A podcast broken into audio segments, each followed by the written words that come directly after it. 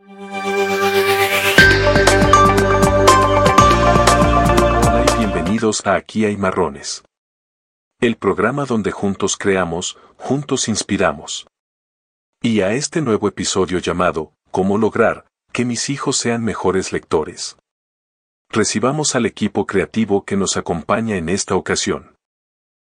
Hola, soy Jessica, estudiante del programa Ciencias de la Información y la Documentación, Bibliotecología y Archivística de la Universidad del Quindío. Junto con Fanny y Luis Fernando hablaremos de formas prácticas o estrategias de animación lectora que se pueden seguir desde la casa, una biblioteca cercana en el barrio o biblioteca pública, o desde la escuela, para la asignatura de animación a la lectura impartida por el profesor Andrés Mauricio Hernández Carvajal. Gracias Jessica.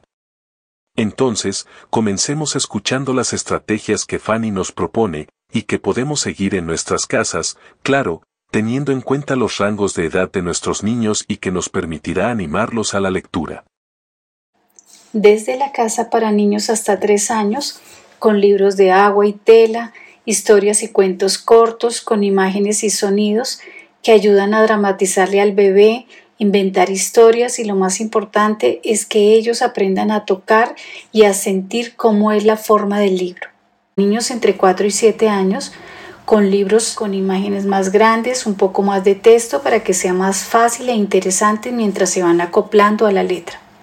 De 8 a 11 años, hacer una lectura más larga con libros que tengan menos imágenes, por ejemplo, novelas, cuentos, cómics, poesía.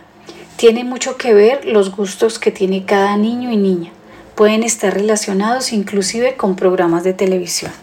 Yo, Alonso, tu animador lector de inteligencia artificial, te recomienda, si quieres profundizar en esta estrategia en casa, puedes consultar algunos títulos populares que incluyen The Read Aloud Handbook de Jim Trellis. Es la obra de referencia de la lectura en voz alta, mucho más conocido como Read Aloud en inglés. Uno de los libros que en Estados Unidos se recomiendan entre padres primerizos y de los más solicitados en bibliotecas por los progenitores de niños pequeños. Otro título es Raising Kids Who Read de Daniel T. Willingham. Ofrece consejos importantes sobre cuándo empezar a leer a los niños, cómo utilizar los ordenadores y la televisión con prudencia y cómo despertar el interés de los niños por la lectura y la escritura. Bien, retomemos con Jessica para que nos cuente cómo podemos hacer animación lectora en la escuela donde asisten nuestros niños. Desde la escuela, utilizar la radio del colegio e incentivarles con preguntas de libros o frases que más les guste y luego darles un libro o una frase en la que le puedan regalar una persona especial. Jugar a descubrir qué autor dijo esta frase, leer con los sentidos, una pausa donde lean un fragmento, crear una historia corta, lo importante es que sea algo rápido, pero que les deje una enseñanza, una incógnita de qué pudo suceder, donde ellos puedan seguir buscando la lectura con más aprecio. Jessica, desde la biblioteca de nuestro barrio o biblioteca pública, ¿cómo sería? Desde la biblioteca. Se crea una pieza publicitaria y se sube a redes sociales incluyendo el material que se leerá la manualidad, la hora, el día, la duración y lugar de la actividad. Hacer teatro, dramatización, entrevistas, identificaciones de libros, cuentacuentos, terminar la historia del cuento, crear historias, buscar tu autor favorito, conectemos cuentos, adivina qué libro tiene una película, yoga. Por medio de los sentidos podemos leer sin necesidad de ver solamente usando el gusto, el olfato, el sonido y el tacto. Super. Ahora en este episodio de nuestro podcast dirigido a padres de niños pequeños, hablemos sobre de qué forma los padres pueden desempeñar un papel fundamental, como mediadores, para fomentar el amor por la lectura en sus hijos menores de 11 años. Los padres median al fomentar el amor por la lectura, disfrutándola e inspirando a otros. Establecen con el ejemplo.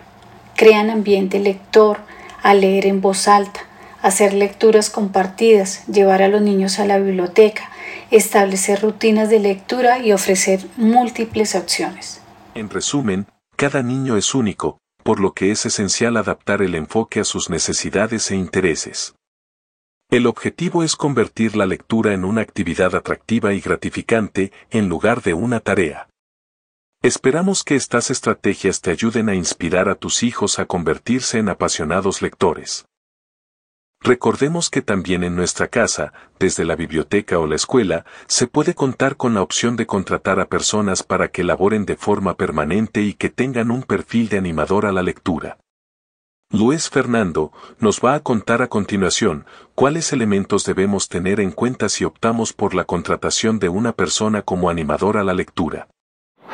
Con mi atento saludo, inicio lo relacionado con la explicación de cuáles son las actividades del perfil ocupacional de la profesional de, de animación lectora. Para ello me voy a permitir informar que generalmente aplican todos los perfiles cuyo núcleo básico de conocimiento es educación lo que la animadora lectora debe hacer es favorecer eh, todo el tema del gusto por la lectura, eh, a partir de la satisfacción del interés personal y el aprendizaje significativo de los niños, niñas y adolescentes atendidos. También es necesario que ella genere procesos en donde se integre la lectura con procesos eh, con contextos reales y la vincule a la experiencia propia de los niños, niñas y adolescentes que, que atiende y también es muy importante que ella cree un entorno comunicativo alrededor de los libros que contribuyen a socializar las lecturas, satisfaciendo la necesidad de comunicar y compartir. Gracias Luis Fernando por contarnos lo que debemos tener en cuenta si vamos a contratar a una persona que nos ayude como animadora lectora con nuestros hijos. Y a continuación, viene nuestra sorpresa especial. Hola a todos. Hoy tenemos algo especial para compartir con ustedes. Recientemente tuvimos la oportunidad de ver un cortometraje verdaderamente encantador, titulado Los libros voladores de Mr. Morris Lesmore. Si aún no lo has visto, te recomendamos verlo. Ahora, quiero hablar un poco sobre el encanto de este cortometraje. Definitivamente fue una experiencia conmovedora. Encanta la forma en que el cortometraje captura la belleza de la relación entre las personas y los libros.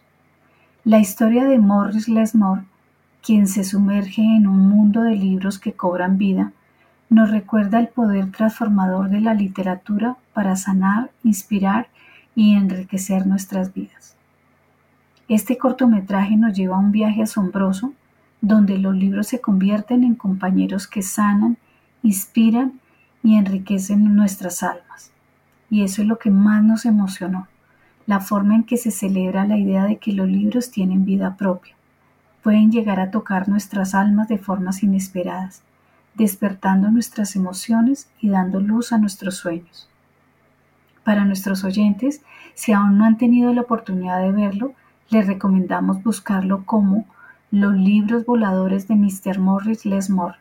Estamos seguros de que les encantará tanto como a nosotros. Hasta una próxima ocasión. Muy bien. Gracias por escuchar hasta el final y no olvides dejarnos tu reseña del podcast. ¿Funciona para ti? ¿Qué otras estrategias se te ocurren?